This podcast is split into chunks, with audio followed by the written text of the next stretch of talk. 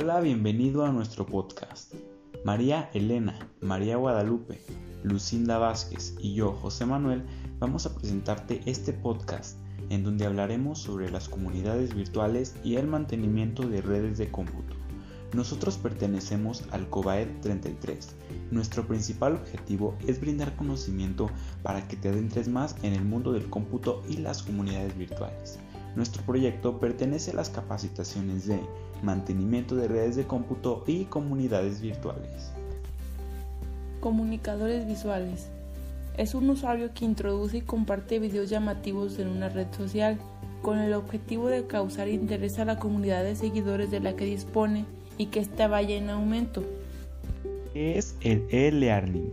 La plataforma de e-learning Campus Virtual o Learning Management System es un espacio virtual de aprendizaje orientado a facilitar la experiencia de capacitación a distancia, tanto como para empresas como para instituciones educativas. Ofrece libertad en cuanto a tiempo y ritmo de aprendizaje.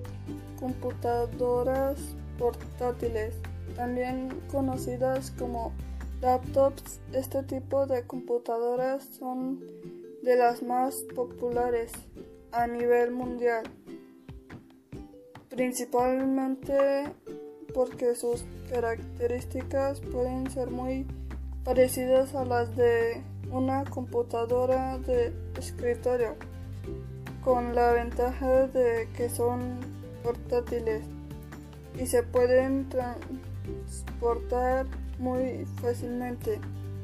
Microcomputadoras. En algún caso este nombre es utilizado para referirse a las computadoras de escritorio.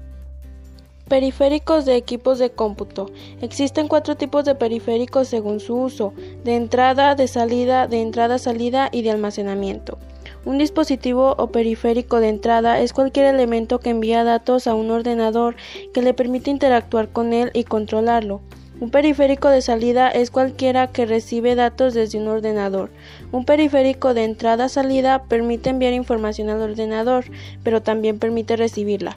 Y los periféricos de almacenamiento se utilizan para almacenar información.